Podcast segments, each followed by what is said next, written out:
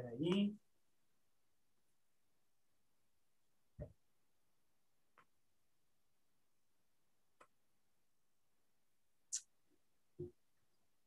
Ok, beleza. Gente, vamos lá então. É, hoje a gente vai sair. Nós, na verdade, já saímos do Éden. Nós já estamos fora do Éden desde a semana passada.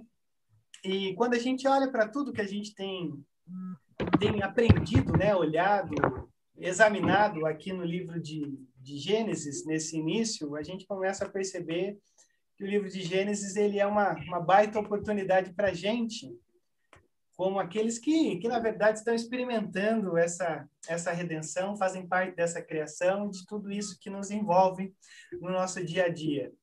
E a nossa proposta inicialmente, que a gente levou cinco cinco estudos, é, todos no comecinho ali de Gênesis, era a casa caiu, que nós estávamos convivendo em família. E essa era a premissa simples que a gente tinha.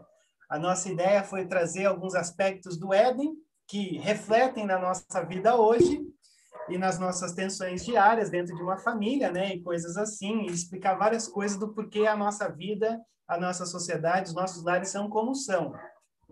E de como sempre a graça de Deus ela vai ela vai conduzindo a coisa para não ser um caos total, né, um colapso aonde a gente é, viva lares assim infernais, né? E aí a gente viu isso. E agora, eu acho que a gente se empolgou, eu pelo menos me empolguei muito de começar olhando para o início de Gênesis, porque agora a gente meio que vai entrar numa segunda parte da casa caiu. Se a primeira parte nós estávamos dentro do jardim, até a expulsão né, de Adão e Eva e a tensão entre Caim e Abel, a partir de agora a gente vai entrar na casa caiu, estou vivendo em sociedade. E qual que é a nossa ideia com essa, com essa série de estudos? Simples também.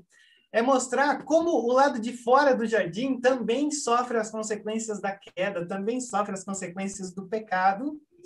E a partir desse momento, a gente vai entrar no capítulo 4, do verso 17, até o capítulo 5, verso 32, ou seja, todo o capítulo 5. E aí, só para você ter uma ideia do que a gente vai, vai olhar hoje, eu já mostrei para vocês lá atrás que a gente tem um, um, um, aspecto super interessante na, na nossa Bíblia, que são essa coisa das duas sementes. Alguém se lembra o que, que significa as duas sementes? Rapidinho. Alguém, por favor? Caim e a, e a Abel? Isso. Eles fazem parte dessa coisa das duas sementes, mas a grande essência, o que o está por trás dessa, desses dois protagonistas? Alguém se lembra? São as obras deles, né, pastor? Uhum. Uma, então, uma oferta que foi recusada por Deus e o outro. Sim, só que o que está por trás de tudo isso? O que, que um representa e o que, que o outro representa? Não é, é o, o comecinho dela? Na verdade, o que as duas sementes elas refletem e elas apontam para o decorrer da nossa Bíblia inteira são os filhos de Deus e os filhos do diabo, sendo bem claro e objetivo nessa explicação. São os protagonistas da graça e os protagonistas da rebelião, ou seja, o homem, a gente pode sim chamar do homem natural, que nada mais é do homem em rebelião contra Deus, vivendo, tocando a sua vida sem Deus, e por um outro lado, existe essa outra semente, que é o homem da graça, o homem que vai sendo um instrumento de Deus para ser o porta-voz de Deus, mesmo diante de um mundo corrompido. Como eu posso traduzir isso numa parábola de Jesus, que eu vou pregar hoje à noite? O joio e o trigo. Aqueles que, na verdade, pertencem ah, a, ao aspecto de que eles são os servos de Satanás, mais uma vez sendo bem claro e bem simples para você entender, e os filhos de Deus, aqueles que trazem graça, trazem luz. Quando a gente olha para isso daqui, ó, veja só se você vai lembrar um pouquinho desse gráfico que eu coloquei. Você tem Adão e Eva. De Adão e Eva nasce Caim, nasce Abel. Lembrando que essas duas sementes, essa ideia né, do, do, do é, ela, ela, surge lá de Gênesis 3,15, né? Quando o Senhor diz: Olha, tu darás luz a, a aquele que esmagará a cabeça da serpente, e a serpente morderá o teu calcanhar. Então, aqui que começa essa coisa das duas sementes, né? Essa divisão que existe e, e que, na realidade, a, a, a gente pode classificar a, o gênero humano, a humanidade, nesses dois gêneros. Existem os filhos da luz e os filhos das trevas. E aí, quando Adão e Eva têm o, os seus filhos, você já tem esse primeiro insight do que é essa coisa. Caim é o representante da semente da serpente, aquele que mata Abel, que é a semente da graça. E aí a gente tem um problema. Porque o Senhor falou, ó, é, é dessa semente da mulher que surgirá o Messias, o, o Salvador, o Redentor. E aí, desde esse momento até a vinda de Jesus, você sempre teve alguém que foi uma figura fazendo esse papel de eu sou da linhagem da mulher, até que Cristo surgisse. Só que aqui a gente já tem a primeira atenção. Porque agora você só tem uma semente, que é a semente do mal, a semente de Caim, a linhagem da serpente. E olha só o nosso texto de hoje, ele vai se desenrolar mais ou menos dessa forma. Adão e Eva dão luz a Caim, de Caim nasce Enoque, que não é o nosso Enoque, tá? Daí nasce Irade, daí nasce Meujael, daí nasce Metusalém, e aí nasce Lameque. Essa é a linhagem da serpente, os filhos das trevas, o homem em rebelião. E aí a pergunta é, e agora que Abel morreu, a, a, o mundo vai viver o caos eterno, porque já não há mais a linhagem santa? Aí o texto vai nos dizer que eis que surge Sete, uh, Adão e Eva dão luz a Sete, esse outro filho, e aí, através de Sete, surge Enoque, de Enoque vem Enós, Cainã, Maalael, Jared, Metusalém, Matusalém, Lameque e Noé. Então, aqui, ó, diante de você, algo muito simples. De um lado, você tem essa semente da serpente, desse outro lado, você tem essa semente da mulher, a semente da graça. Então, esse a nossa história de hoje, o nosso estudo de hoje, é muito simples. Porque quando a gente olha para tudo isso, a gente começa a perceber, por exemplo, que existe alguns alguns contrastes interessantes aqui. Uh, olha só, para você ter uma ideia. Da linhagem de Caim, Eva deu o nome de Caim quando o adquiriu. Da linhagem de Sete, Adão deu o nome de Sete quando o adquiriu. Caim assassinou Abel, Sete tomou o lugar de Caim. O filho de Caim foi chamado Enoque, que isso é gracioso. O filho de Sete, de, de Sete foi chamado Enós, que é mortal. Lameque foi o sétimo descendente de Adão por Caim. E Enoque foi o sétimo descendente de Adão por Sete. E aí, quando a gente olha para isso, que eu vou desdobrar ao longo dessa, desse nosso estudo, eu quero que você perceba uma coisa aqui. Esse texto parece que é um texto simples. Quando a gente olha, a gente meio que passa, porque a gente fala, não, isso aí não tem importância nenhuma. Isso aqui não é algo tão, tão interessante da gente considerar. Só que existe uma coisa aqui que pensando que nós estamos fora do jardim, mas ainda existe um jardim que tem sido cultivado dentro da cidade dos homens. Então, quando a gente olha para essa cena que a gente tem hoje, a gente meio que vai encontrar quatro quadros que eu separei para a gente, que é o, o caminho que a gente vai andar. Aquilo que eu chamo de semente, de linhagem, é o que eu vou começar a chamar a partir de agora dos protagonistas, tá? Para você identificar, porque essa coisa de semente é um pouco. É, mas o que, que é isso? São os protagonistas da rebelião, é o homem natural que não precisa de Deus e vive a seu bel prazer, e os protagonistas da graça, que são aqueles que, obviamente, vivem protagonizando, proto, proto, proto, oh Deus, protagonizando a graça num ambiente hostil. Por um lado, após ser expulso da presença de Deus, Caim foi amaldiçoado a ser um peregrino sem sucesso, mas constrói uma cidade. A cidade se expande e agora reflete os valores dos homens e não os valores de Deus.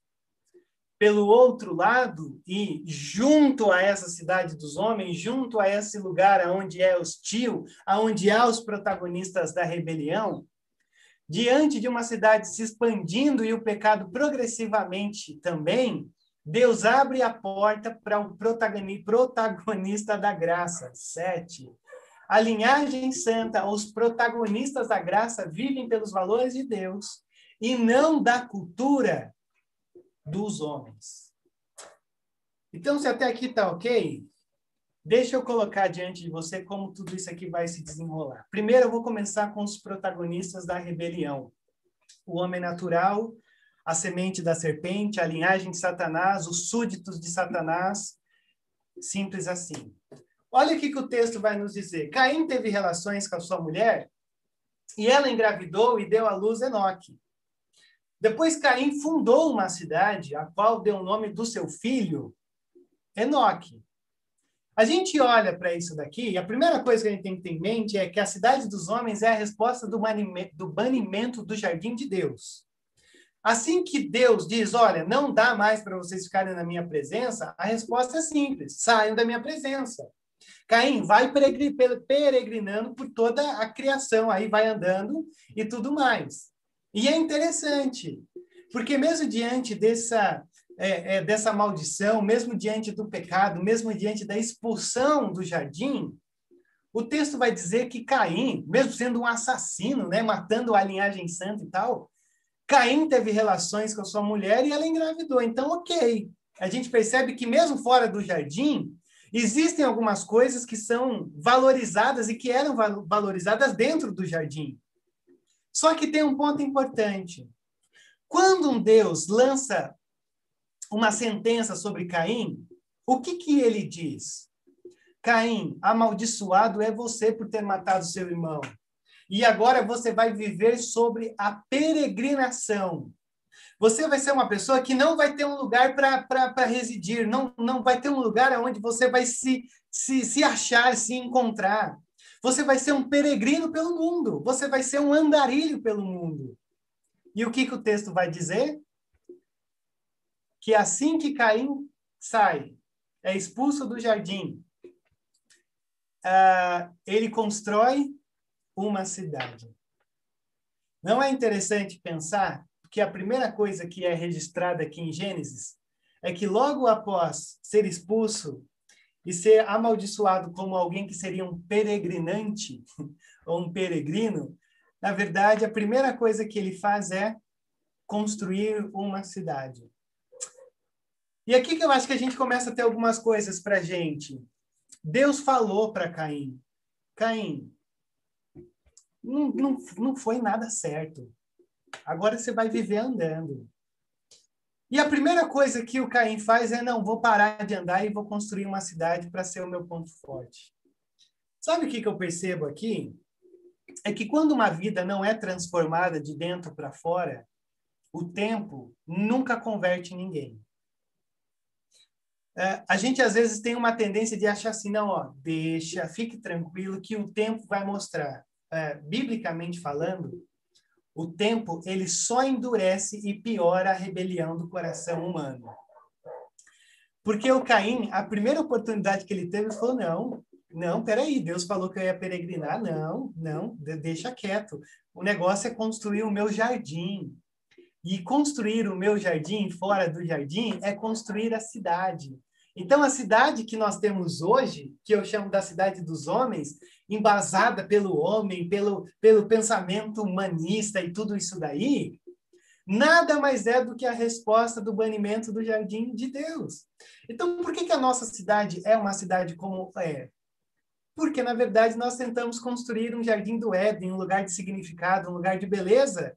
Só que a nossa cidade, por mais que ela tenha pontos tão lindos e belos, ela nunca consegue ser um jardim.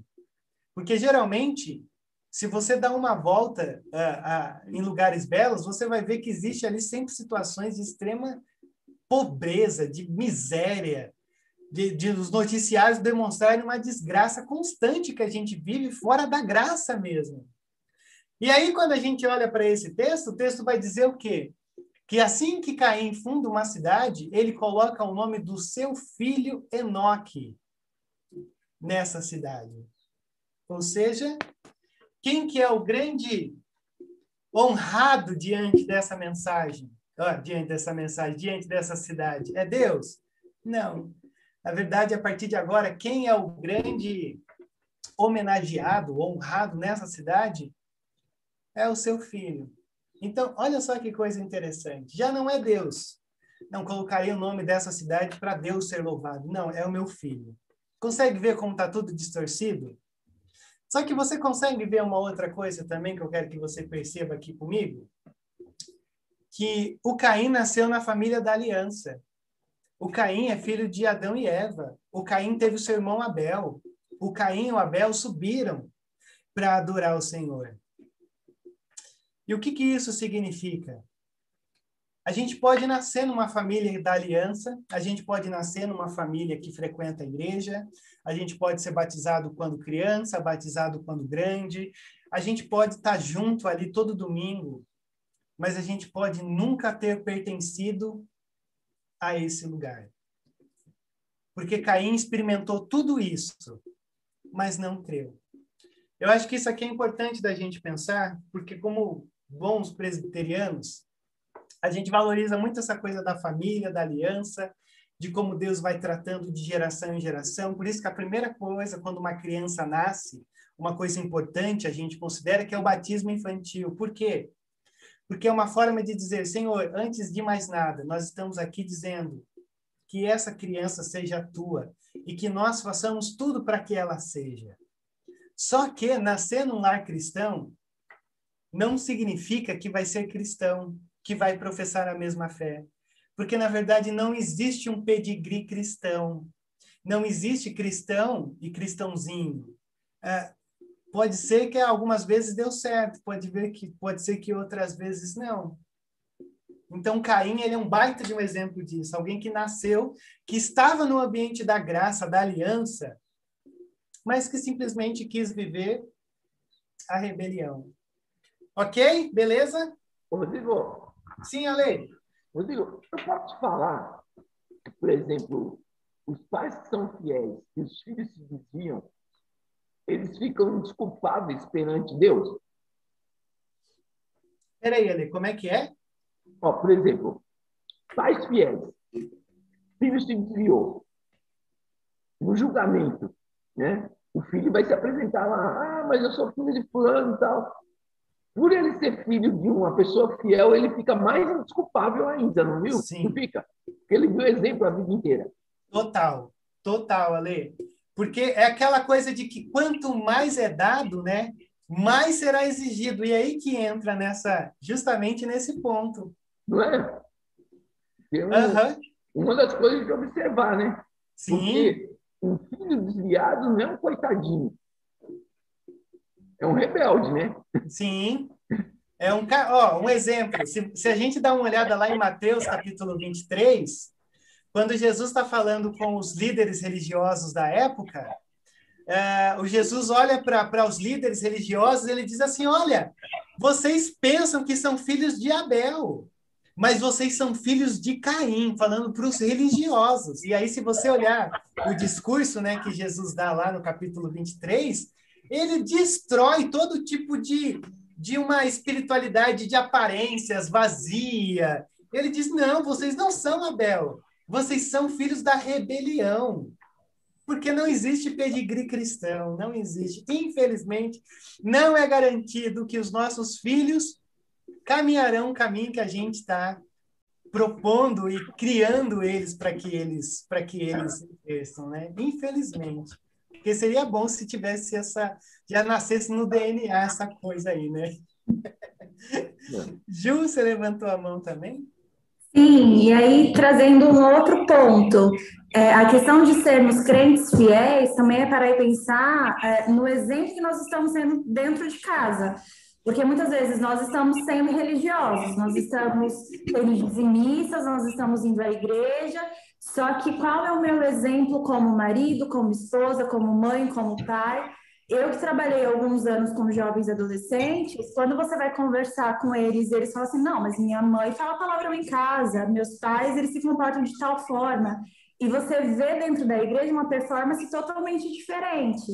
Então, muitas vezes a gente acha que aquela pessoa que está dentro da igreja é a mesma dentro de casa. Muitas vezes não é, e isso afeta os filhos, né? Tanto que a Bíblia fala para não provocar a ira dos filhos. Então, também tem essa, essa chavinha Total. que a gente tem que parar e pensar. Total. E, e, principalmente, eu sempre gosto, quando, quando a gente entra nessa questão, eu sempre gosto de pensar isso. E, aliás, agora eu não vou só pensar, mas eu vou tentar exercer dentro do meu lar, né? Com a Elisa, é, principalmente mostrar que o lar é um ambiente de graça, é um ambiente de transformação, não é um ambiente de acerto. É um ambiente de que, mesmo fazendo um monte de bobagem, olha, Elisa, o pai errou, a mãe errou, a gente errou, a gente fez, olha, lembra que eu falei aquilo? Olha, na verdade, puxa vida, bobagem, bobagem minha. E é um ambiente de graça, né? Porque isso é o que faz a grande diferença. Não é nem os exemplos assim, poxa vida, olha que bacana mas é mostrar que a graça é real, né? Essa é, é para mim, isso é ser fiel. É sempre reconhecer. Fazemos um monte de bobagem, mas a graça sempre triunfa sobre o nosso fracasso. Aí, cara, aí é coisa linda. Ô, Rodrigo, uma coisa que a gente conversou também esses dias atrás, não sei se foi na, na quarta-feira ou se foi num domingo desse, que a gente falou que é, a pior coisa é a gente se iludir, né? A gente achar que tem uma vida cristã sem ter. E aí a gente conversou até da autoanálise, que era muito importante, né? Alô, alô. Oi, estamos ouvindo, Ale. É, a gente conversou justamente sobre isso, olha, é, como eu tenho me analisado, como eu tenho me examinado, né? Para chegar em algum lugar. Sim. E chegar ao ponto de perdão, né? Pois é, e a gente, olha só, né? Toda igreja tem uns, uns ciclos, né? E a gente tem vivido um ciclo muito dessa coisa do, da autoanálise, né? Gente, aonde a gente está? Com o que, que a gente está sendo, né? Eu acho que principalmente nessa era de de redes é, virtuais, né? Cara, a gente consegue criar personagens maravilhosos aqui, é. né?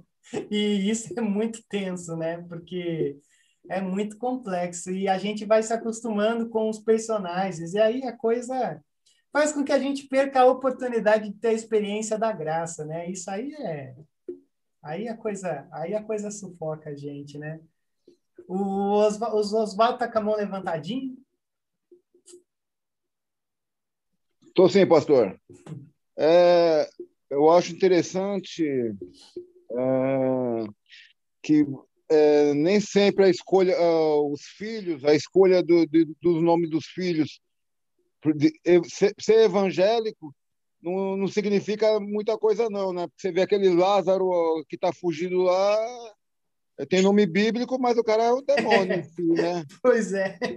E outra coisa também é que a Bíblia diz que ensine o caminho que seu filho deve andar, que mesmo quando grande ele não se desviará, mas é, não é garantia, né? A gente ensina, geralmente, quem sofre muito com isso daí é a liderança, porque você ensina, às vezes você é exemplo, você cobra dos seus filhos, mas mesmo assim dá um trabalho danado. Então não é garantia, mas é... não pode deixar de ensinar, não pode deixar de acompanhar. E nunca, nunca vai ter um fim, né? Nunca é... vai ter um fim de não, não, já ensinei o suficiente, né? E, e, e importante isso daí, viu, Oswaldo, essa tua colocação. Sabe por que não é garantia? Porque esse provérbio não é uma promessa, é uma advertência. Ele não está dizendo, olha, se você criar o seu filho certinho e tal, aí você vai conseguir fazer com que ele permaneça na igreja e tal. Não, não é uma promessa, é uma advertência. Está dizendo, olha, ensine o teu filho no que tem que andar.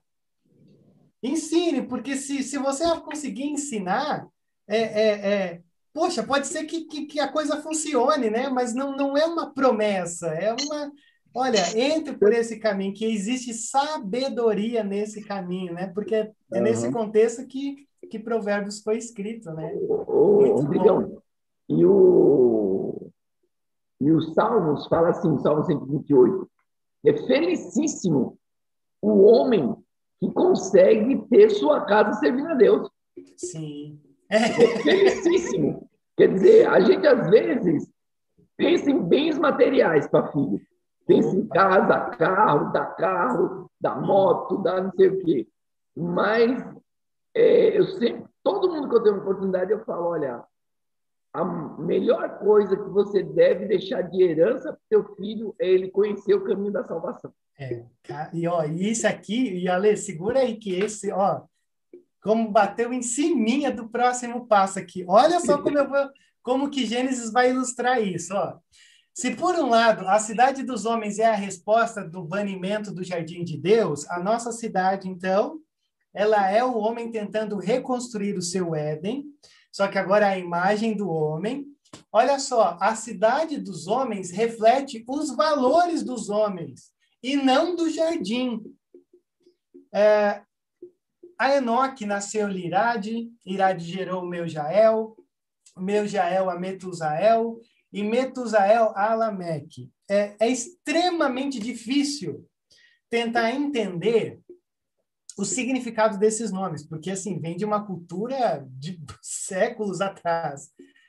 Mas ó, para você ter meio que uma ideia, nome na Bíblia sempre traz a ideia de uma representação, de um significado, de uma expectativa, de uma leitura do que está acontecendo. Embora hoje a gente coloca o nome só porque acha bonitinho. Mas, ó, irade, fugaz, alguém que sempre sai pela surdina. Irade, destruído, irade não, né? Tá errado. Enoque é fugaz. Irade, destruído de Deus. Meu Jael, homem de Deus. É, ixi, peraí que eu coloquei errado. Ah, não, não, não, não. Tá, eu, eu pulei. O meu Jael, eu coloquei mais quadrinho do que tem. É homem de Deus. O Metusael é... Ah, eu entendi. Eu repeti aqui o nome repete. Metusael, que é o homem de Deus que está ali, tem que tirar um quadrinho. Lameque significa para mim mesmo. É, olha só esses nomes: fugaz, destruído de Deus, homem de Deus, mas para mim mesmo. E aí, olha só como a coisa se desenrola naquilo que o Ale colocou. Lameque tomou duas mulheres, porque Lameque é o grande contraste que a gente tem nesse texto, e já já você vai entender por quê. Lameque tomou duas mulheres. Olha só. Uma chamava-se Ada e a outra Zilá. Ada deu à luz a Jabal, que foi o pai daqueles que moram em tendas e criam rebanhos. O nome do irmão dele era Jubal, que foi o pai de todos os que tocam harpa e flauta. Zilá também deu luz a um filho, Tubal Caim, que fabricava todo tipo de ferramentas de bronze e de ferro. Tubal Caim teve uma irmã chamada Naamá. Uh, a gente olha para isso daqui e é interessantíssimo. Primeiro, porque vai dizer assim: olha, Jabal, meio que significa negro. Jubal, pequeno riacho, está escrito errado aí. Tubal Caim, tu será trazido de Caim. E Naamá, agradável, que possivelmente tem a ver com uma beleza física. Bom, se você dá uma olhada aqui, você vai perceber uma coisa muito interessante. Essa daqui é a linhagem da cidade. Essa aqui é a linhagem da serpente, tá? Esse daqui é o homem em rebelião. Só que o que que diz? Jabal foi o pai daqueles que moram em tendas e criam rebanhos. Cara, a gente está falando aqui de um sistema agrícola. Jubal, o pai de todos os que tocam harpa e flauta. Poxa, essa coisa do, da, da, música começou aqui. Zilá, que também deu à luz a, a um filho, Tubal Caim, que fabricava todo tipo de ferramentas de bronze e de ferro. Olha só o que, que a gente tem aqui. É, sistema agrícola, é, musicista, fábrica de ferramentas de bronze, coisas gigantes. A gente tem uma lista aqui de pessoas que são civilizadas, pessoas que são cultas, pessoas que nos apresentam uma coisa muito simples. Quando a gente olha para isso, a gente começa a perceber que grande parte de coisas que a gente usa hoje veio de fora do jardim. E é aqui que a gente entra naquilo que muitos gostam de chamar de graça comum. O que, que é graça comum? A graça comum é quando é, pessoas que, na verdade, não têm afeição alguma por Deus, não têm nada, mas produzem coisas ótimas. Isso é o que a gente chama de graça comum. É essa coisa de talentos que surgem e que, e, e que se exerce através de pessoas que estão fora da aliança. Não tem nada a ver com Deus, com igreja. Mas que a coisa é tão boa que a gente fala, caramba, que sensacional. Porque, ó, quando vai haver uma parte musical na igreja, de onde que vem isso? Veio de Jubal, que foi o pai de todos os que tocavam harpa e flauta. Só que, por um outro lado, embora a gente tenha pessoas cultas, maravilhosas aqui, pessoas que, na verdade, exerceram um papel fundamental na construção do mundo em que a gente tem hoje, da cidade, e dons e talentos e tudo mais, eu acho que esse é um ponto que o Ale comentou. Porque, embora tenha uma cultura culta, embora haja uma coisa tão bonita, mas isso não está resolvendo o problema. Por quê? Porque eles continuam vivendo na cidade dos homens sem redenção. E não é interessante a gente pensar que muitas vezes a gente acha que cultura vai de fato resolver o problema da cidade dos homens, longe do jardim? Não é verdade que muitas vezes a gente faz um planejamento pensando na criação dos nossos filhos, coloca na melhor escola, coloca em inglês, faz um curso técnico na melhor faculdade, o melhor cursinho, o melhor tudo, como se na verdade a cultura fosse fazer com que eles tivessem dignidade ou fazer com que eles tivessem aquilo que é fundamental na vida deles, que é pertencer à graça. Então consegue perceber que é extremamente importante, até a gente ouviu ontem, né, essa coisa de deixar uma herança para os nossos filhos e tudo isso. Mas não é interessante a gente pensar que, por outro lado, isso, no final das contas, não significa nada se não surgir uma necessidade, um, um aprendizado de quem é Deus e de da necessidade que se tem de continuar trilhando o caminho em que o Senhor nos convida a entrar. E aí que a gente às vezes pensa, né? Porque a gente pensa em rebelião, a gente pensa em pecado, pensa em estado dos homens, a gente pensa naquelas cenas mais trágicas que a gente tem. É gente culta, é gente que talvez a gente olharia e diria assim: poxa, olha, vem, vem fazer uma palestra para gente. Mas é vazio. Por quê? Porque cultura não converte, cultura não resolve. Por mais bonito, belo, necessário que seja, mas não consegue resolver o problema da humanidade. Outra coisa, as maiores atrocidades do mundo foram feitas por homens altamente cultos. Pior que é verdade, né? Se você vê o ditador da Coreia do Norte, ele teve educação inglesa. E por, o coreano lá matar um é um minuto. Normal, né? É, entendeu? Aí a, a, cultura não muda nada. É. Eu acho que a cultura só dá argumentos para o cara fazer o que faz.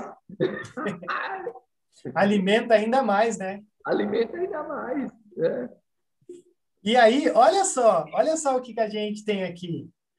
Se a gente começa a pensar na cultura e tudo mais, por que que aqui em Gênesis 4 a gente tem um foco em Lameque? Lameque é o sétimo depois de Adão. Olha só o que, que esse camarada fez. Lameque tomou duas mulheres, isso coloca Lameque em que, em que estado? Lameque é um polígamo. Lameque é alguém que Deus não havia determinado lei alguma, tá? Que você só deve ter uma esposa. Mas a criação já reflete essa ideia. Adão foi criado para Eva, Eva foi criada para Adão. Então existe esse esse casamento único. E aqui, na cidade dos homens, já não é assim. Espera aí. Lameque tomou duas mulheres. Uma chamava-se Ada e a outra Zilá. E olha só o que acontece. Disse Lameque às suas mulheres, Ada e Zilá, ouçam-me, mulheres de Lameque, escutem as minhas palavras.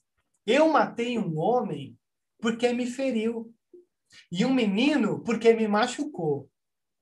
Se Caim é vingado sete vezes, Lameque o será setenta e sete. Veja se isso faz sentido para vocês. Mulher, escuta como eu sou poderoso. Escuta como eu sou bom. Escuta como, ó, eu matei um homem porque me feriu e eu matei um adolescente, pré-adolescente para baixo porque me machucou. Consegue ver quem é Lameque? Lameque é um é o tipo de cara que a gente olha no noticiário, do tipo de cara que a gente às vezes ouve as histórias de como trata a família e a gente não acredita.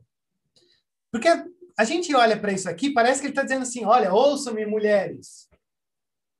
Olha só que bonito que eu fiz. Para mim, isso aqui não é uma, uma situação bonita. Para mim, o que está acontecendo aqui, o Lameque ele é uma ameaça. Então, quando a gente olha para o feminicídio, quando a gente olha para tanta coisa absurda que a gente tem, é, de, um, de, de um conceito de masculinidade assim completamente frágil e ao mesmo tempo de uma brutalidade assim que não cabe uh, em palavras. Olha só da onde já começa a nascer isso. Eu matei um homem, eu matei um menino. Ele é um assassino. E mais do que ser ainda uma ameaça para suas mulheres, mais do que ser um assassino, ele ainda é um blasfemo, porque ele olha e diz assim: se Caim é vingado sete vezes, Lameque o será setenta e sete. Só que tem uma coisa importante aqui. Isso daqui não é só uma afirmação. Isso aqui não é uma conversa. Na verdade, isso daqui é um cântico. Olha o cântico dessa cidade. Eu matei um homem, eu matei uma mulher, e se Caim é vingado sete vezes, eu sou vingado setenta e sete. O Lameque, ele mata e escreve uma canção. E ele se alegra dizendo: se Caim assassinou e foi é, é, se safou de Deus, eu, então, nem se compara. Ele está zombando a Deus. E aí ele é um proclamador do mal, ele é um autossuficiente. E o cântico de Lameque, essa expressão, o que a gente tem aqui, só reflete aquilo que, na verdade, reflete a nossa cidade, reflete o conceito que a nossa cidade vive. E aí, deixa eu compartilhar com vocês isso aqui rapidinho. A gente tem duas formas de olhar o nosso mundo são duas formas assim de essência simples para te mostrar hoje. Se a gente perguntasse hoje para as pessoas ao nosso redor da cidade, olha, qual é a origem do mundo ao nosso redor?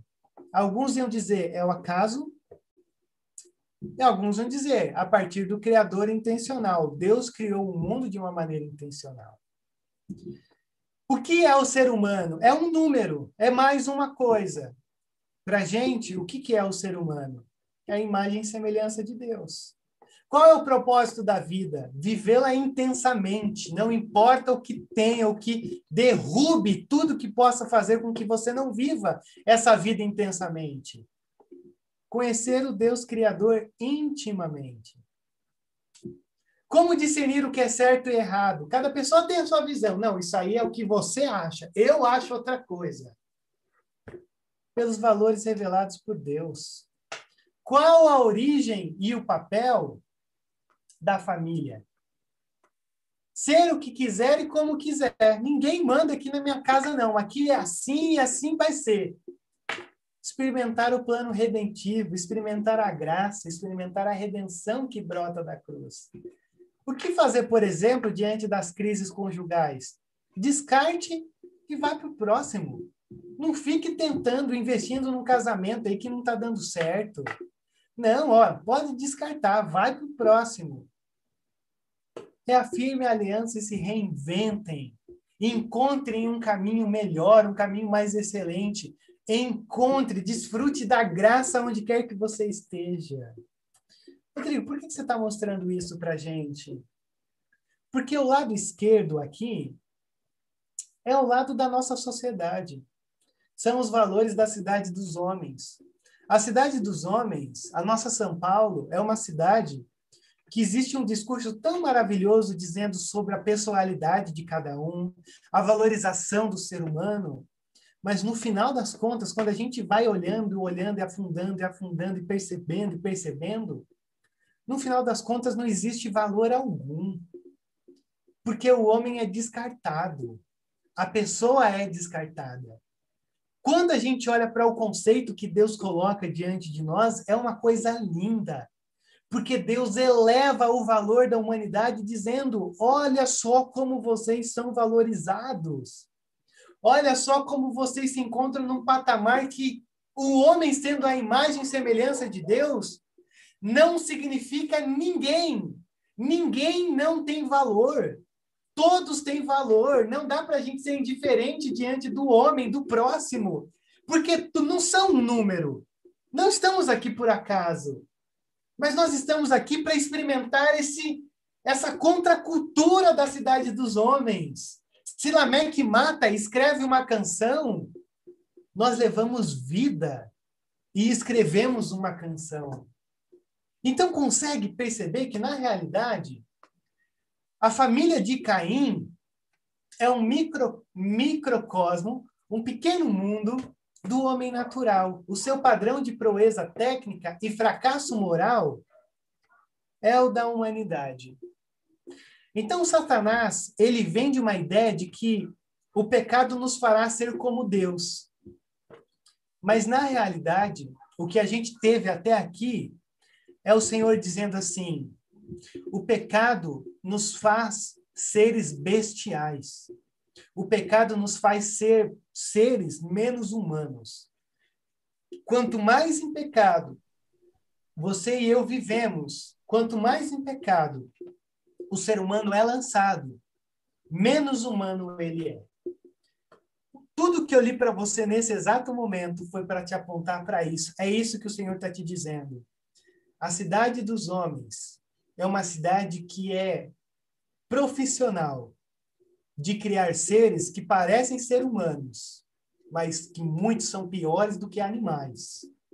Porque quanto mais em rebelião o homem está contra Deus, contra os valores de Deus, vivendo pela cultura, menos humano ele será. E aí Oswaldão colocou esse Lázaro para vocês. Ele é um ser humano? Biblicamente falando, ele está deixando de ser humano, porque a partir do momento que você faz o que ele faz, não precisa nem de uma de um pensamento tão sofisticado para chegar na conclusão que o que, que o pecado pode fazer na nossa vida nos transforma em bichos. A gente vai virando bicho. Quanto mais pecado a gente vai carregando. Uma coisa que eu, eu vi ontem, me entristeceu muito, foi o seguinte, que o Lázaro está virando meme. Verdade, Ale. E, Eu vi isso, isso também. Isso me doeu muito. Por que me doeu? Porque as pessoas, em vez de estar tá chorando... Tá o quê, Alexandre? É virando meme. Piada, virando piada, Osvaldão. É. Me mandaram meme falando... Ele, ele com a roupa de corintiano. Mandaram outro meme falando, olha, é, Lázaro está em tal lugar. Quer dizer, a gente devia estar tá chorando. Gente devia estar tá chorando, porque é uma criação de Deus que está se perdendo. Sim. E a gente devia estar tá orando por conversão. E, e isso me doeu muito, não porque ele estava com a camiseta do Corinthians, não porque ele estava fazendo brincadeira, pela forma que as pessoas estão pensando é, essa situação. O Ale, eu vi, eu vi hoje cedo isso daí, uma pessoa do meu Facebook, lá da minha região, postou assim, ó, fiquem em casa, porque o Lázaro está em Cândido Mota. E eu fiquei assim, cara, mas é isso, Ale. É, é Agora, é, eu não sei, cara. Eu estou falando aqui porque eu sou muito íntimo de vocês. Eu não sei se essa forma de eu pensar também. Falei, pô, será que eu estou virando religioso? Porque também. É, eu falei, será que eu estou ficando religioso, gente? Será que eu estou esperando coisa de onde não vai sair nada? Então, eu não sei, eu não sei, eu, eu, mas eu fiquei entristecido. Eu estou falando isso para vocês porque a gente é amigo. Né? Sim, não. Entristecido. E a gente entende que esse mundo que a gente vive, principalmente o mundo da tecnologia, não existe limites. Você não tem limite, não tem certo e errado. Você, o pessoal vai para cima e, cara, nem mede consequências, nem considera nada. E por um lado a gente entende, mas entender não significa que a gente concorde. É, porque é, eu, eu, eu me coloquei no lugar daquela família que ele foi lá e trucidou. Ele trucidou. Sabe? E, e de repente você está fazendo meme de, um, de uma pessoa que trucidou tua família. Sabe? E era para gente, como cristão, tá tudo chorando. É. É, entendeu? é a mesma coisa você falar, mesmo assim, olha, nós não devemos está em luto pelo tanto de gente que está morrendo. É, a gente, gente para mim é um luto diário. Eu cheguei é. aqui em Dóia, hoje de manhã já tive uma notícia horrível, que a minha vizinha aqui morreu. Cara, 40 anos. 40 anos me, me falou logo de manhã. Meu, ao sair para comprar pão, já me falaram isso. E, e, é, e é por isso, e eu acho que essa é uma grande questão, né? Porque quando a gente vai deixando de sentir, quanto mais perder a sensibilidade a gente tem, menos humanos a gente vai deixando de ser. Por isso que eu sempre, eu sempre bato nessa tecla, né? Ah, o nosso problema não é, poxa vida, né? É, eu vejo tudo que está acontecendo e, e, e eu fico bem meu Deus do céu, não, não tem como, né? Não, não tem como você olhar para tudo que você está vivendo e você não, não ter a experiência. Porque, para mim, a, a coisa é muito simples. Quanto mais indiferente eu for, menos humano eu sou. É. Então, gente, isso aqui parece até um discurso de coisa de ONG, né? Da, da, da ONG, ó, da ONU. Mas, na verdade, é um discurso bíblico. O Lameque, ele é esse, esse, essa personificação do, do homem assim que deixou de ser ser humano. E a gente caminha pelo mesmo caminho. É uma coisa muito real. É, e, e, é o que você falou, a gente tem que tomar cuidado para a gente não ficar insensível, cara. Não ficar cauterizado. A gente está indo na igreja, mas a rua não sensibiliza mais a gente. É. Isso, a gente não ter compaixão. Por exemplo, é, ontem, cara, o que a gente fez ontem assim, graças a Deus que a gente conseguiu, naquele baita frio, estar tá ali trabalhando na garoa e tal. E a gente conseguiu. Meu, quando eu fui entregar lá na, na rede Viva Centro as coisas, o, o pastor Daniel falou: Oh, pastor, estou levando 500 peças para o senhor de roupa. Aí ele falou: Nossa, tudo isso. Aí eu falei: É, o, aqui tem café no bule, pastor. Aí ele falou: café no bullying, já saiu do bullying, Alexandre, é muita coisa. É muita coisa, você não tem ideia quantas pessoas vão ser abençoadas por isso. Aí eu, eu fiquei muito feliz, porque a gente conseguiu sair desse, dessa cidade dos homens, é. onde ninguém presta mais atenção em ninguém. É. E eu acho que isso, isso que é essa que é a nossa ideia mesmo, Ale. Porque a cidade dos homens está acontecendo, mas existem sombras do Éden que vão acontecendo de uma maneira eventual, pontual, e é aí que a gente entra nessa nessa história, né? É, Muito legal. Outra coisa que eu quero falar para os irmãos aqui, que a gente abalou as estruturas do Rotary, viu, gente? O nosso comportamento lá. Os caras ficaram loucos porque a gente deixou tudo limpo. Os caras ficaram loucos. Falaram, nossa, o teu grupo é maravilhoso. É, eu nunca vi isso. Nunca vi isso. Né? Geralmente faz a festa e deixa a bagunça, né? É, aí a, a, maioria faz a festa e a bagunça deixa, deixa tudo de ponta cabeça. Ó, a Rosana Ô... levantando a mão. Fala, Rosana! Microfone, microfone. Tem que abrir o microfone, Rosana. Desculpe. É porque eu e a Sueli estávamos lá. Não, mas é, falando sério agora, é, é muito, muito rica nossa escola dominical e faz nos pensar em várias coisas. Né? Da linhagem, né? Da linhagem como é importante. É, a linhagem, na verdade, não é o sangue, é, não é a biologia, mas a linhagem do, da conduta, da postura, do ensinamento, do exemplo. Isso não garante, verdade, não garante, mas isso é, tendencia, vamos dizer assim, né? É, por isso, cria o teu filho nos caminhos e quando ele for mais velho, ele se lembrará. Você pode traduzir assim: ele sempre vai lembrar o que você ensinou, ele seja ruim ou bom, ele apronte é, coisas erradas, mas aquilo vai estar sempre na mente dele. Eu entendo, eu tenho essa, essa, essa interpretação. Então, você ensina, você não sabe se vai dar certo, mas o que você colocou no coração dele com exemplo, com, com palavras, com ensinamentos, sempre vai estar na mente dele. Ele pode ser um Lázaro.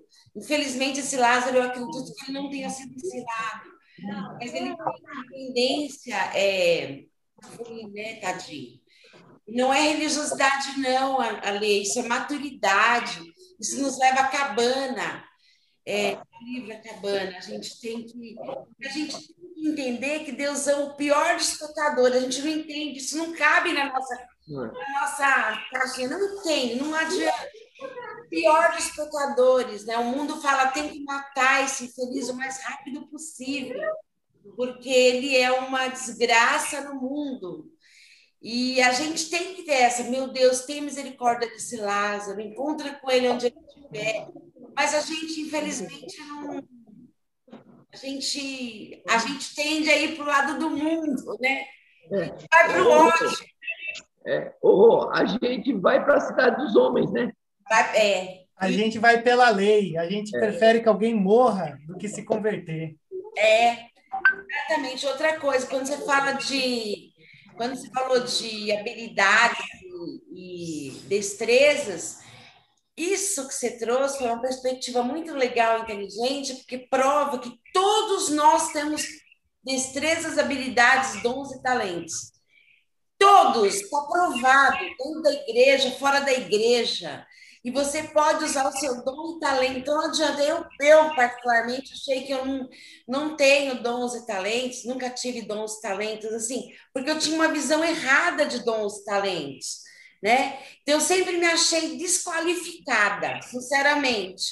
Hoje eu entendo o que é dons e talentos. Dons e talentos é a sua habilidade, a sua destreza, o que você souber fazer, usa isso para fazer para a casa de Deus. Então você tem dons. Por isso que uns têm mais, outros têm menos. Né? Então, hoje, qualquer um tem dons e talentos. Eu ainda não descobri o meu, para falar a verdade. Mas, mas temos, todos temos, todos. Não dá para negar, está provado. No eu acho, eu acho, sinceramente, agora que você está falando, me veio uma. Eu acho que dons e talentos não tem a ver com saber. Eu acho que tem a ver com realização. Porque, na verdade, se você fala. É o, seu, o seu discurso, eu tenho certeza que quase todo mundo aqui ia dizer: Rodrigo, eu também não sei qual é o meu dom e o meu talento. Mas peraí, você já está fazendo um monte de coisa. Não, não, então continua fazendo sem saber, porque você já está exercendo. É Isso. É que não se percebe, né? É. É porque, assim, eu fui criada num ambiente que dons e talentos eram outras coisas, eram dons sempre espirituais né? O dom, o dom da sabedoria, o dom é, da profecia, o dom de línguas, o dom da cura, o dom. Então eu falei, Ih, meu Deus, eu não tenho dom. Eu pensava, né? Eu fui batizada na, é, fui batizada e tinha recebi o dom de línguas, mas não tinha o dom de interpretação. Então eu descobri que eu tinha que trabalhar isso na minha cabeça, etc e tal, mas é outras coisas. Mas eu entendia que eu não tinha dom, não tenho dom. E aí eu já contei essa história, eu descobri que meu dom é bombril, né, que eu sou mil e uma utilidades. Se precisar de mim para lavar banheiro, eu vou lavar muito bem, com muito prazer e com muita alegria esse banheiro. Se precisar de mim para carregar um saco de um pesado, eu vou carregar esse saco muito feliz, muito alegre. Se precisar de mim para qualquer coisa, eu estou ali. Então, eu descobri esse. E eu fiquei feliz, eu falei, bom, se isso é talento e dom, então eu realmente abracei essa ideia. Sim. Mas são várias coisas que a gente, é. vai pensando, né? É isso que eu queria falar, tá bom? Não, sensacional. Ô, Léo, você tá com a mão aí para cima e você tá na mesma conta que eu também. É. é. Não, só acho que quando o Alexandre e a Rosana estavam falando do, do, do, rapaz aí que está foragido e, e, qual que é a, o, a solução que a sociedade encontra, né? que é, meu, tem que trucidar, tem que matar, tem que, enfim.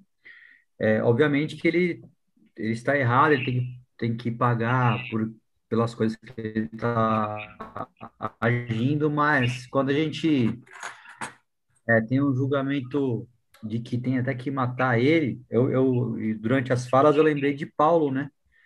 Porque na época que ele era um perseguidor, eu acho que a sociedade da época imaginava o quê? Que não tinha solução. Que a única solução para Paulo era ele tinha que morrer, né? E aí a gente vê a transformação maravilhosa que, que aconteceu na vida dele e o que ele, através dele, foi feito depois, né? Então a gente, a única, a única é, obrigação que nós temos como cristecer, como o Alexandre falou, e orar pela vida dele, né? É. Porque é, não era para ser assim, é. né? Agora a gente não sabe o que Deus tem planejado. É. Ô, Rodrigão, é, a Rosana tocou num ponto que eu lembrei uma coisa muito importante, né? E eu precisei, Rô, ficar internado quatro dias. Eu descobri o que estava na minha cara, que era o meu dom, né? Eu, eu trabalhava na época 18 horas por dia e continuei, e continuei trabalhando 18 horas por dia. Mas aí eu fiquei quatro dias internado e nesses quatro dias os médicos não conseguiam diagnosticar o que eu tinha.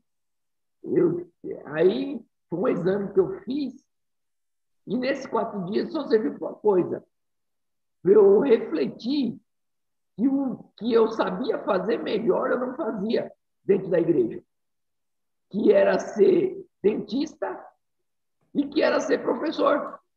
E eu, na época, eu não era dentista dentro da igreja e também não era é, professor da escola dominical. Aí você vê a loucura. O que eu fazia de melhor, eu não fazia dentro da igreja. E eu precisei ficar internado quatro dias. É. É, é, internação de quatro dias, é a ida para Damasco, é, a, é ó, várias e várias ilustrações que a gente pode usar, né? De é. quando dá um, um flash. É, e olha só, né? Hum? Pode, não, pode falar. Tá.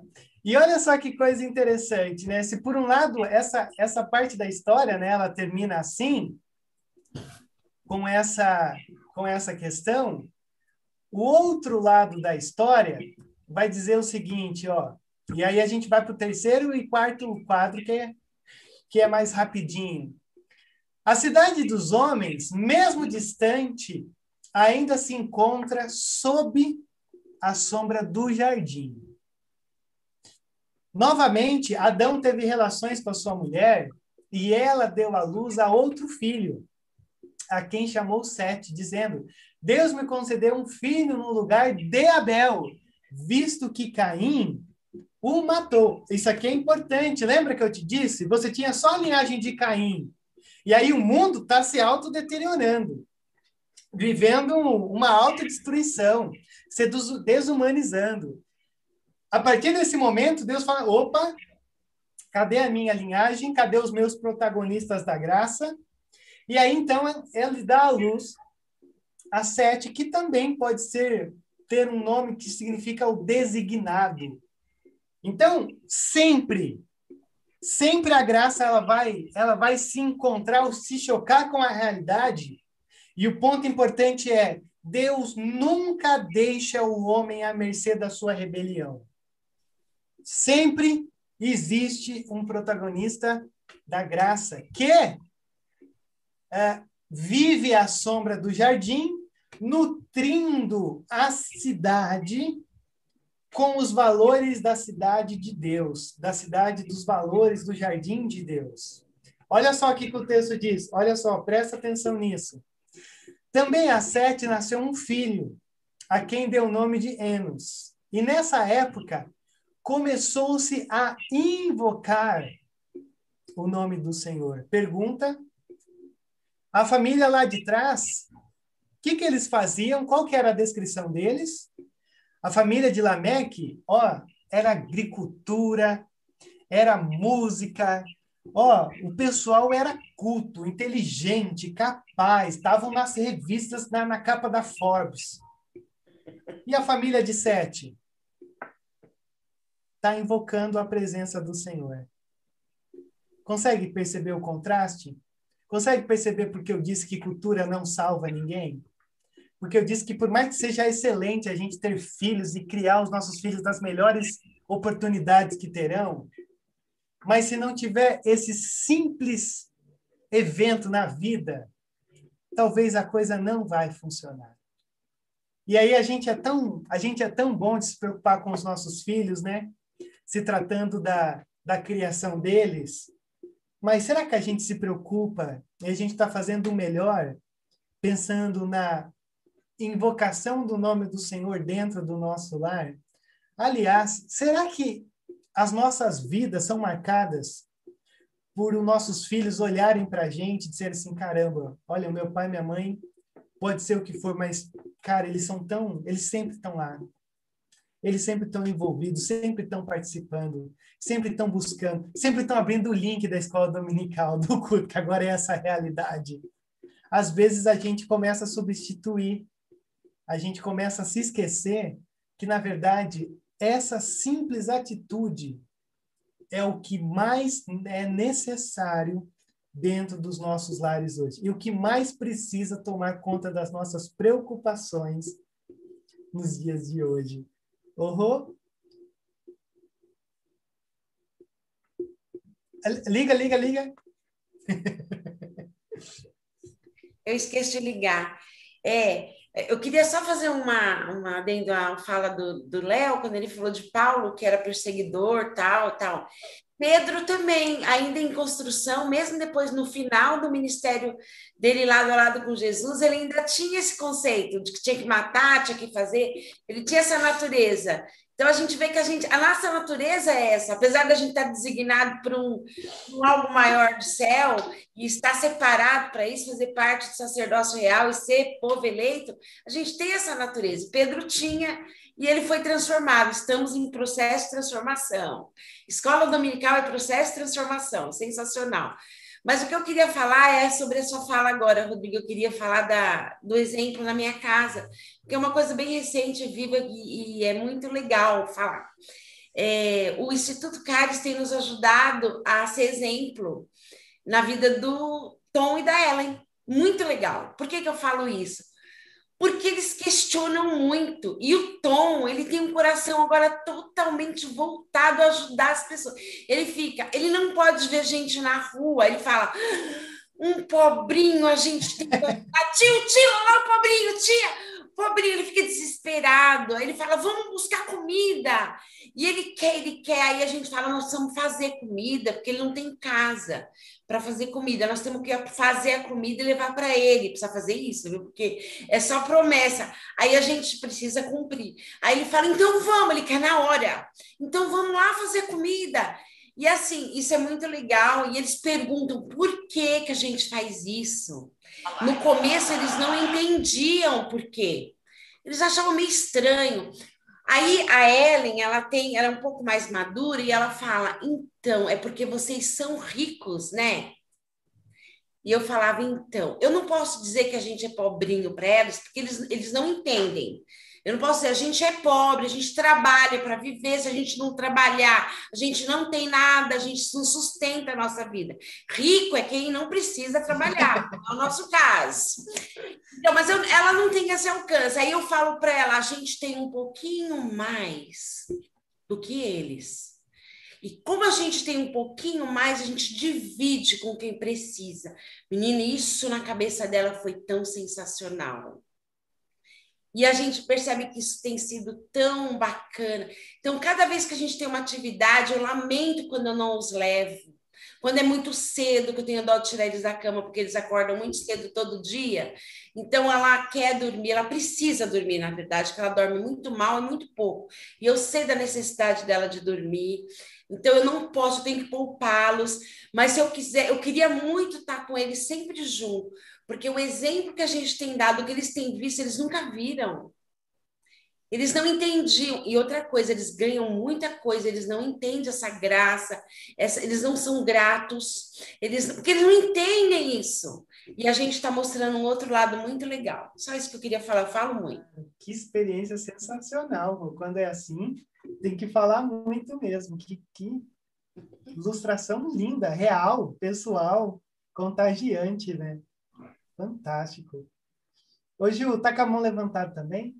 Sim, é, trazendo essa questão de exemplo, é, uma educadora que eu sigo, uh, o filho dela foi diagnosticado dentro do espectro autista, e aí ela contou uma vez que todos os dias ela ajoelhava no, na porta do quarto dele orando, pedindo para que Deus estivesse cuidando dele, desse a ela ferramentas para que ela pudesse ajudá-lo a desenvolver e tal. E ela falou que ela fazia isso normalmente quando ele já estava quase dormindo. Então ela achava que ele nunca tinha reparado. E um dia a avó dele ficou doente. Ela, a avó estava deitada né, no quarto e aí ele ajoelhou na porta, igual o que a mãe fazia, e começou a orar pela mãe, pela avó, no caso. Então, quanto essas coisas, as atitudes, né, o que a gente faz, fala muito mais alto do que aquilo que a gente fala de fato.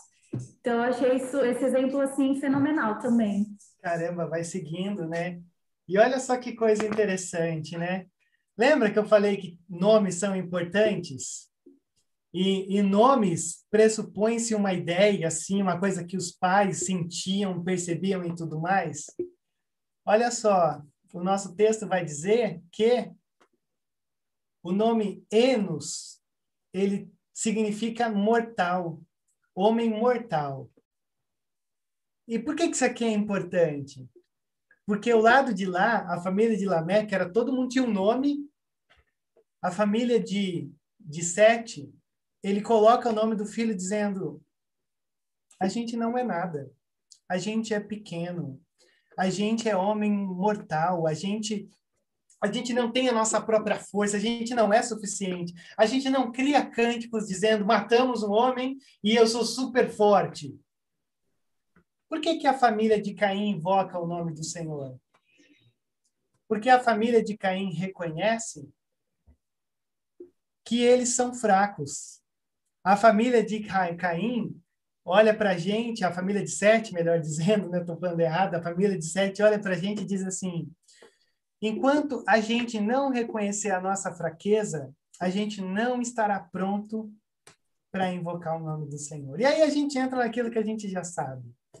Uh, a grande ausência que muitos têm diante dos escola dominical, culto, os pequenos grupos, oração de, de, de reunião de oração, não é porque não teve tempo, é porque se acham fortes demais se acham sábios demais, adoram a si demais, porque em todas essas esferas a gente sempre tem uma resposta.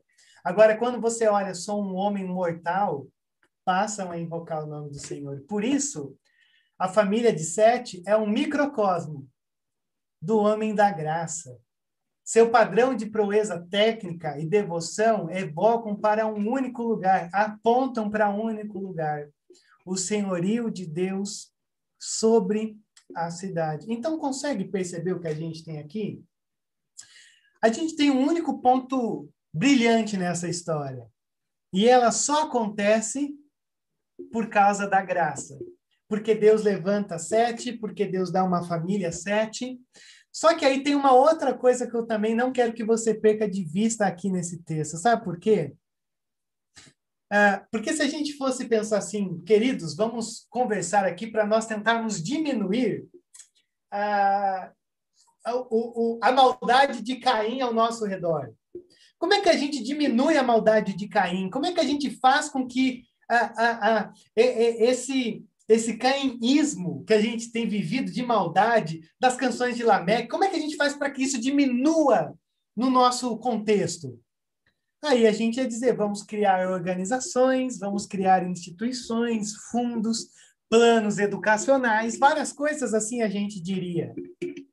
Como é que Deus responde ao caos de Caim? Criando filhos, filhos piedosos para lutar contra a linhagem de Caim. Cara, isso daqui, isso aqui me faz ter um orgulho de estar numa igreja presbiteriana, porque a gente tem muito disso. Olha só como os filhos são importantes. Os filhos aqui, dentro desse contexto, são eles que irão bater de frente com a maldade de Caim. Cara, tá de sacanagem comigo. Isso aqui é fantástico. É o método divino. Rodrigo, como é que a gente faz para diminuir a, a, a, a maldade, a injustiça, a polarização do nosso mundo daqui 10 anos? Crie bons filhos.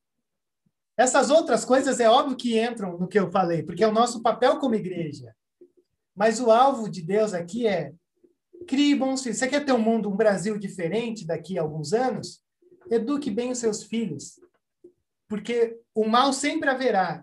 Agora, o que faz a coisa não perder é esse equilíbrio entre a linhagem da serpente e a linhagem da graça. Coisa bonita demais, cara. Escola Dominical é um lugar sensacional.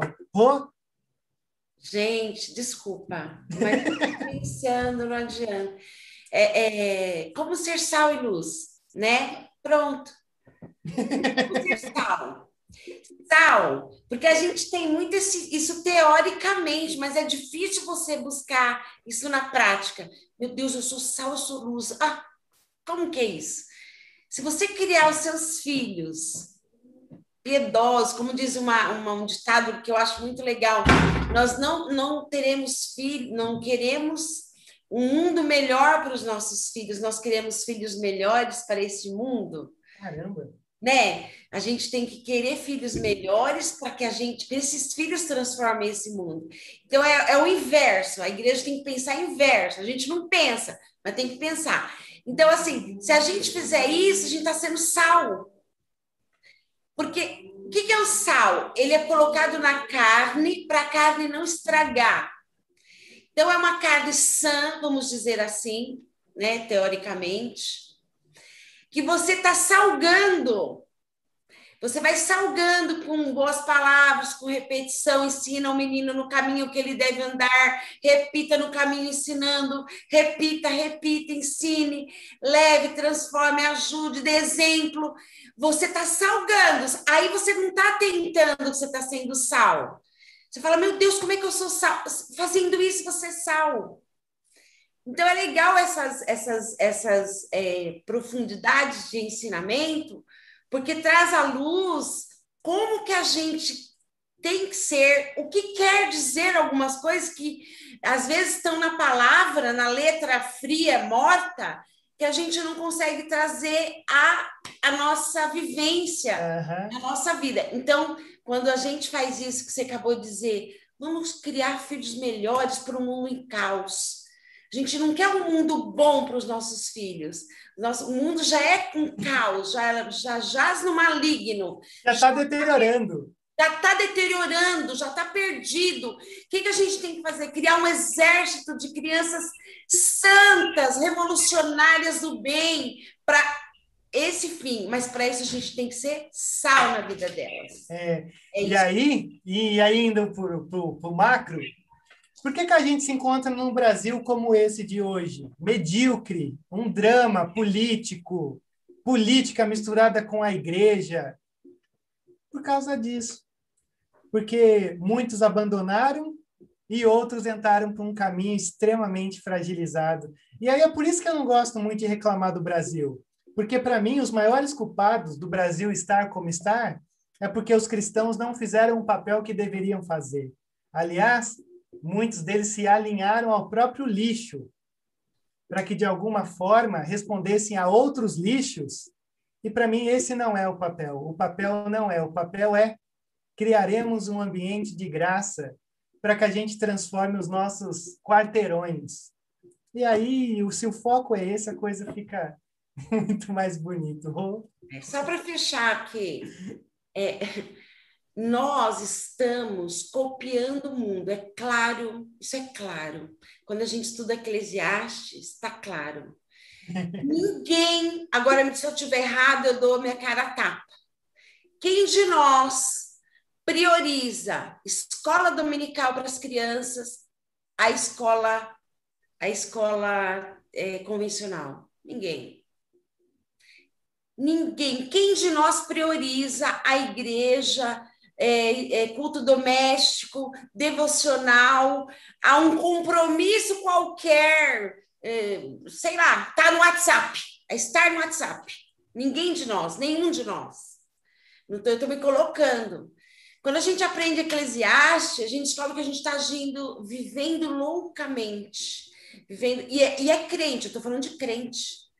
Eu estou falando de crente que nem entra na escola dominical, que não põe o filho na escola dominical, que não, não acorda o filho para a escola dominical, mas acorda para a escola. Todo dia acorda para a escola. Ah, não, mas para a escola dominical, deixa ele dormir. Não está sendo sal, não sabe, mas não está sendo sal. Uhum. Está insosso. E, e eu acho que a coisa é mais funda ainda, hein? Porque se você não está nessa linhagem da graça, pode ser que você continua na linhagem do Caim, cara, na, na, na, linhagem da serpente, porque existe esse contrário. E olha só, você sabe que vocês são meio profetas aqui, né?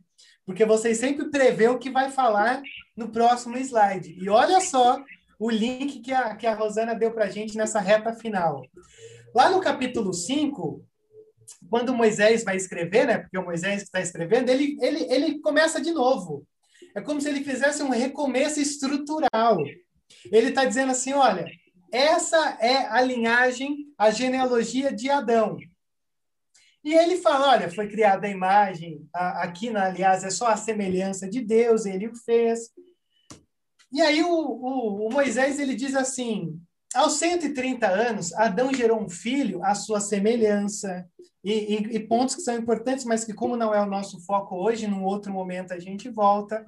E aí você começa a ter uma genealogia. Depois que gerou sete, Adão viveu 800 anos e gerou outros filhos e filhas. Viveu ao todo 930 anos e morreu. Se você olhar do capítulo do verso 6 até o verso 20, você tem uma outra genealogia que eu resumi aqui, ó. Aos 105 anos, Sete gerou Enos, depois que gerou Enos, viveu 807 anos e gerou outros filhos e filhas. Viveu ao todo 912 anos e morreu. Depois que gerou Enoque, é, Jared viveu 800 anos, opa, e gerou outros filhos e filhas. Viveu ao todo 962 anos e morreu. Aí a gente se pergunta, mas por que que o Moisés parece que recomeçou a história. Porque ele estava vindo e, ao invés de seguir, ele falou: não, peraí, deixa eu começar de novo com Adão. E ele faz um relato é, desses que são a, a, a homens que nasceram, viveram por muitos e muitos anos e morreram. E é um breve resumo da família de Sete. E aqui que entra essa coisa. Porque nessa genealogia, que a gente já olhou tanto lá em, em Neemias, a, a, genealogia aqui do capítulo 5 de Gênesis, ele está querendo dizer uma coisa tão importante para a gente, tão profunda. Ó, a sua vida, a vida da sua família, dos seus filhos, pode estar tá cheia de ocupações. Você pode estar tá pensando nos estudos, correndo de um lado para o outro, trabalhando, fazendo, servindo nos lares, no, no seu trabalho, na sua família, nos amigos, nos programas, na igreja local. Mas no fundo, no fundo, a única coisa que importa diante de tudo isso é uh, no final, diante das, de todas as ocupações que você fez, o que, que você vai carregar para quando você morrer? No final, é, a melhor escola, faculdade, trabalho, tudo, tudo, tudo, tudo, tudo. No final, o que, que isso importa? O que, que é carregado para a eternidade? Porque quando essa genealogia acontece aqui, o Moisés está dizendo, ó, eles fizeram várias coisas, coisas fantásticas. Mas a única coisa que importa foi que eles foram protagonistas da graça. Não interessa se eles eram é, é, escolas, várias línguas, bem-sucedido no trabalho, melhor faculdade, beleza, maravilha. O que importa é eles são protagonistas da graça, eles vivem de uma maneira ser um sacerdócio santo, uma nação escolhida, eles são luz aonde eles estavam. Porque no fundo, no fundo, no fundo, o que a gente tem aqui é a gente vai morrer. Eu, eu sinto muito dizer isso aqui para você. Todos aqui, eles começam a dizer, ó, oh, e pior, você não vai nem viver. Cadê? Eu duvido que alguém aqui, eu, eu não vou apostar porque apostar é errado. Mas, ó, quem aqui vai viver 930 anos? Ninguém. Mas quem que vai morrer? Todo mundo. Todos aqui diz, olha, viveram tanto e morreu. Tanto e morreu. A gente olha para isso, eu acho que aqui tem duas coisas para a gente pensar. Uh, primeiro, os efeitos do pecado ainda continuam, porque a morte não era algo natural. A morte não era algo a, não pertencia ao jardim, mas agora pertence à nossa cidade, às nossas vidas. Só que a gente tem uma coisa maior aqui, que esse camarada de nome esquisito diz o seguinte, ó: A cada morte de um santo, mais uma hora da, do dia da graça do mundo passa. Patriarca após patriarca, é anunciado que está morto. Há um novo toque de alarme, um novo chamado dado. Eles partem um a um da cena, cada um deixando seu testemunho de morte para um mundo culpado. Cara, isso aqui é lindo. Ah, tal viveu 900 anos e morreu. Acabou um período da graça para um mundo culpado. Consegue ver a responsabilidade que cai sobre nós? O que, que a gente tem feito da nossa vida nesse exato momento como protagonistas da graça, como a semente da mulher? E aí, deixa eu dar uma aceleradinha nesse fim. Aos 65 anos, Enoque gerou Matusalém. Depois que gerou Matusalém, Enoque andou com Deus 300 anos e gerou outros filhos e filhas. Viveu ao todo 365 anos. Enoque andou com Deus e já não foi encontrado, pois Deus havia o arrebatado. Enoque andou com Deus. Quem que é Enoque? Enoque é o sétimo da linhagem com Lameque. Lameque é Mato um homem, mato uma criança e canto e coloco medo nas minhas esposas. Enoque é o homem, ao contraste, que anda com Deus e não experimenta a morte, mas é arrebatado. Pergunta, última pergunta para a gente. Por que, que o texto vai dizer que Enoque foi arrebatado? Alguém tem uma sugestão?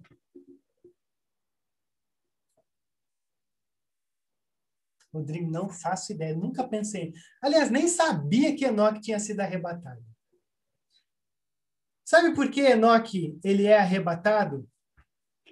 Porque se, se o Lameque é esse personagem da cidade dos homens, que tem o pó da terra cheirado, rastejado, vivendo pela, pelo mundo material, o Enoque é o tipo de personagem que Deus o ama tanto que ele diz assim: a morte não acaba com a nossa história. Você não é digno da morte da cidade dos homens.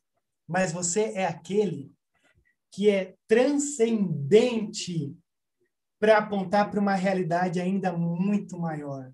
Em outras palavras, se o Lameque morre, a morte dos homens, o Enoque, que é esse contraste, está dizendo: sabe que quando vocês morrem, vocês não morrerão. Na verdade, vocês serão arrebatados para a eternidade. E aí fecha o contraste que a gente tem aqui hoje. E aí, aos 187 anos, Matusalém gerou Lameque, é outro Lameque. Depois que gerou Lameque, Matusalém viveu 782 anos e gerou outros filhos e filhas e viveu ao todo 969 anos e morreu. Uh, Matusalém, ele é esse personagem que o nome dele significa enviado e arma. É a ideia de quase assim, uma arma enviada. E alguns historiadores dizem, olha só que coisa interessante. Alguns historiadores dizem que a morte de Matusalém ela acontece é, de uma maneira exata com a vinda do dilúvio que a gente vai ver lá na frente. E o que, que isso significa? É como se a existência de Matusalém, porque a gente a gente olha para isso aqui e talvez uma pergunta que fique no teu no, na tua mente é, Rodrigo, mas eles viveram tudo isso mesmo? A grande questão não é essa. Não tem que olhar e discutir sobre essa perspectiva. A perspectiva é o Senhor está dando ou o Senhor deu 969 anos de graça para uma geração corrompida. A grande pergunta não é, mas como é que vive tudo isso? A grande, a grande questão é, olha o tempo da graça. E aí, se o, o, o, o Matusalém, conforme alguns dizem, morreu no dilúvio, é porque ele era uma arma enviada por Deus para dizer: saibam de uma coisa, cidade corrompida. O Senhor está vindo como um forte juiz, trazendo graça, mas também trazendo juízo. E é aí que entra na nossa história aquele que é conhecido como o Noé. Quando Lameque gera esse filho chamado Noé, ele diz: Esse nos aliviará do nosso trabalho e do sofrimento de nossas mãos, causados pela terra que o Senhor amaldiçoou. E aí a história de Noé eu acredito que grande parte de vocês já sabe. Não por aquele filme ridículo que saiu esses anos atrás aí, mas pela narrativa bíblica. E o que, que significa Noé? Consolo. E o que, que isso significa para a gente nesse dia de hoje? Toda essa linhagem santa está respondendo ao problema da cidade dos homens seja com graça, seja com juízo. A grande questão diante de tudo aqui é: ainda que o homem esteja se denegrindo e tentando construir uma cidade, a sua imagem, a sua semelhança, presta atenção. Deus está construindo o seu jardim como uma sombra na cidade dos homens. E quem são os grandes protagonistas desse jardim? a igreja. E é aí que a gente entra. Cara, isso aqui é tão bonito, não é possível. Não é possível, não é possível que só eu gosto disso aqui. Nossa, Rodrigo, eu, eu posso pensar também no, no caso de Enoque e falar assim, ó, ele andou com Deus e não morreu. O que significa para a gente, com a graça, que a gente, se a gente andar com Deus através de Jesus Cristo, também a gente não morre. Perfeito, Ale. Que a gente vai ter uma vida eterna, entendeu? Eu acho que no caso de Enoque era já apontando para Cristo. Sim, é não, é, é, perfeito, porque a gente não morre, né? E aí que e aí que está esse contraste, porque se por um lado a gente experimenta a vida eterna, por um outro lado o, o, os filhos da rebelião eles, eles experimentam essa morte eterna, só que não é morte, é o sofrimento. É. Perfeito, Ale, o link é perfeito. É, e, e, Paulo também fala, né, que o, o, nosso corpo pode se deteriorar, mas o, a nossa alma em Cristo nunca vai se deteriorar. Né? Isso é, é o 10 da coisa. Sensacional, sensacional. E aí, só uma, só uma correção que o Du perguntou aqui no privado, né? Eu falei que o Noé é da descendência de, de Caim. Não, é de Sete, tá? É da linhagem lá do comecinho, porque é tanto nome que eu vou ficando doido e principalmente preocupado com o tempo. E aí, deixa eu dizer essa última coisa para vocês. A gente está falando, né, dos protagonistas da rebelião e dos protagonistas da graça. Só que a gente precisa ter em mente também que no final das contas, todos nós também já estivemos com os protagonistas da rebelião. É o homem natural. Não é uma coisa de classificação de você dizer, ah lá, o filho do diabo, esse é o filho de Deus. Não, não. Ok, a gente trata assim para entender. Mas a grande questão é que, como filhos de Deus, Deus ele vai muitas vezes usar um termo que a gente muitas vezes não percebe o quão rico ele é. Deus diz que nós fomos adotados. Isso significa o quê? Nós estávamos nessa linhagem da rebelião. E ele nos tirou de lá. E aí, o Paulo traduz assim: Sabemos que Deus age em todas as coisas para o bem daqueles que o amam, dos que foram chamados de acordo com o seu propósito, pois aqueles que de antemão conheceu, também os predestinou. Predestinou para quê? Para serem conformes à imagem do seu filho, meu Deus do céu. Por que, que nós somos predestinados? Para sermos os protagonistas da graça. Não fomos predestinados para ter um lugarzinho no céu lá e dizer, ah, eu vou viver a minha vidinha aqui medíocre, me perdendo em todos os caminhos, porque o meu lugarzinho está reservado. Mentira! O presbiterianismo, nesse sentido, tomou um, um, um, rumo absurdo de compreensão disso, porque eu fico. Bom, não vou nem entrar nesse mérito que eu fico indignado. Por que, que nós fomos predestinados, eleitos e entramos no caminho da graça? Para sermos os protagonistas da graça a fim de que ele seja o primogênito entre muitos irmãos. Em Cristo existe uma nova condição de existir, de ser humano. A partir da cruz, olha isso, você e eu somos seres humanos plenos. Por isso, Ale, não dá para a gente dizer sou filho de Deus Sou ser humano e sou indiferente. Não dá, porque senão você faz parte da, da, da, da geração da rebelião, não da, da, da, geração da graça. Não tem como ser predestinado para ser filhos da luz, filhos do dia, adotados de Deus, mas não ser ser humano. Ser como Lameque, ser como é, famílias que se perdem ao longo dessa caminhada. Por quê? Porque acham que o papel delas é desfrutar de tudo que essa vida propõe. Desculpa, por inferno com esse discurso, com o inferno com esse pecado que a gente experimenta dentro da nossa igreja. Porque nós somos chamados a ser protagonistas da graça. E quem não é protagonista da graça é protagonista da serpente. Vive pela serpente, vive pelo pó da terra vive pelo mundo material, vive por aquilo que o entretenimento pode causar. E aí, encerro fazendo três questões para a gente. Pensando em identidade, a sua vida tem sido nutrida por qual fonte de protagonismo? Rebelião ou graça? Rodrigo, nunca matei ninguém. Na verdade, não faço mal para ninguém. Estou fazendo a minha vida do meu jeito. Não me interessa.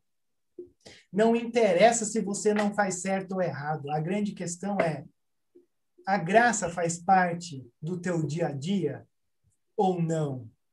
Porque se a graça, a diferença, o evangelho, se a sombra do Éden não está aonde quer que você esteja, tem alguma coisa errada aí. E como eu estou batendo muito nessa tecla, não dá para ser indiferente.